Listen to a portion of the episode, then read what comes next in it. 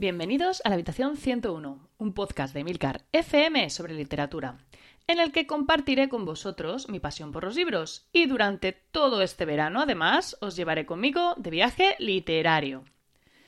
Hoy vamos a dar el salto a Reino Unido, un país del que nos suele llegar bastante literatura y del que, bueno, en un principio no tenía pensado hablar en este viaje, por, por eso mismo, pero luego pensé en este autor y me dije, qué buena oportunidad de, colaros al que ha sido uno de los escritores preferidos de mi infancia. Así que nos vamos de viaje de nuevo para hablar de un autor que yo creo que cuando os diga su nombre os va a traer de inmediato buenos recuerdos. Porque sí, estoy hablando de Roald Dahl. De padres noruegos, pero nacido en Gales, este autor, como decía, ha sido el responsable de algunas de las mejores lecturas de mi infancia. Así que no, no podía dejarle fuera de este viaje, como imagino que comprenderéis.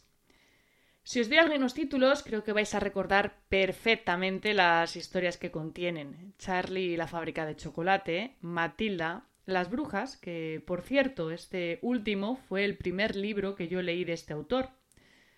Y curiosamente, cuando esta novela fue, fue adaptada al cine, Las Brujas, a Dahl no le gustó nada como Nicolas Roeg eh, modificó algunas escenas y sobre todo eh, cómo cambió el final porque no era del agrado de su hijo.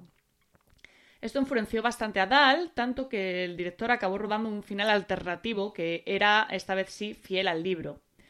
Sin embargo, pues bueno, finalmente se estrenó el final modificado y en consecuencia Roald Dahl prohibió que volvieran a adaptarse sus novelas al cine durante el resto de su vida. Esto fue en 1983 y Roald Dahl falleció en 1990. Así que la siguiente eh, novela que se adaptó a la gran pantalla eh, no lo hizo hasta 1996 y la elegida fue Matilda. Matilda, que sin lugar a dudas es mi novela preferida de Roald Dahl. Cosa que por otro lado pues es más que evidente porque bueno, está protagonizada por una niña que ama los libros sobre todas las cosas y como es de suponer, pues cuando yo era pequeña no me costaba demasiado identificarme con un personaje así. Aunque si hay un libro al que le guardo especial cariño es a Relatos de lo Inesperado.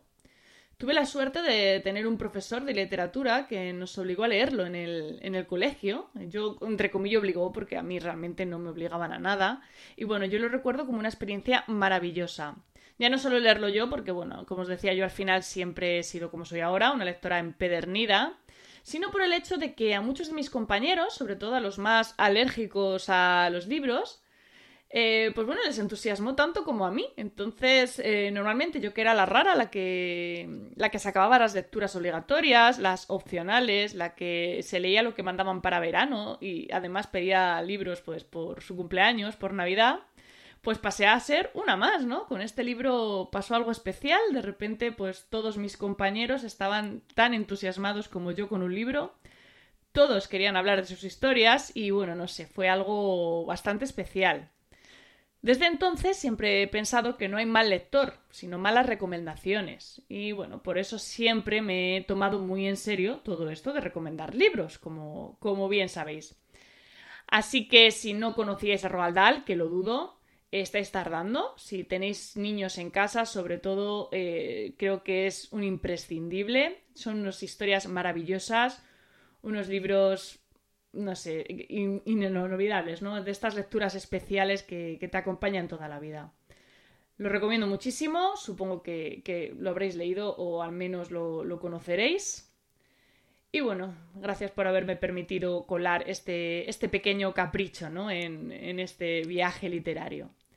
Muchísimas gracias por el tiempo que habéis dedicado a escucharme. Espero vuestros comentarios en nuestro grupo de Telegram t.me barra habitación 101 y como siempre, los comentarios pues abiertos a sugerencias, países y libros para incluir en este viaje, que me estáis comentando poquito en, esta, en este verano. Bueno, supongo que es que estaréis de vacaciones.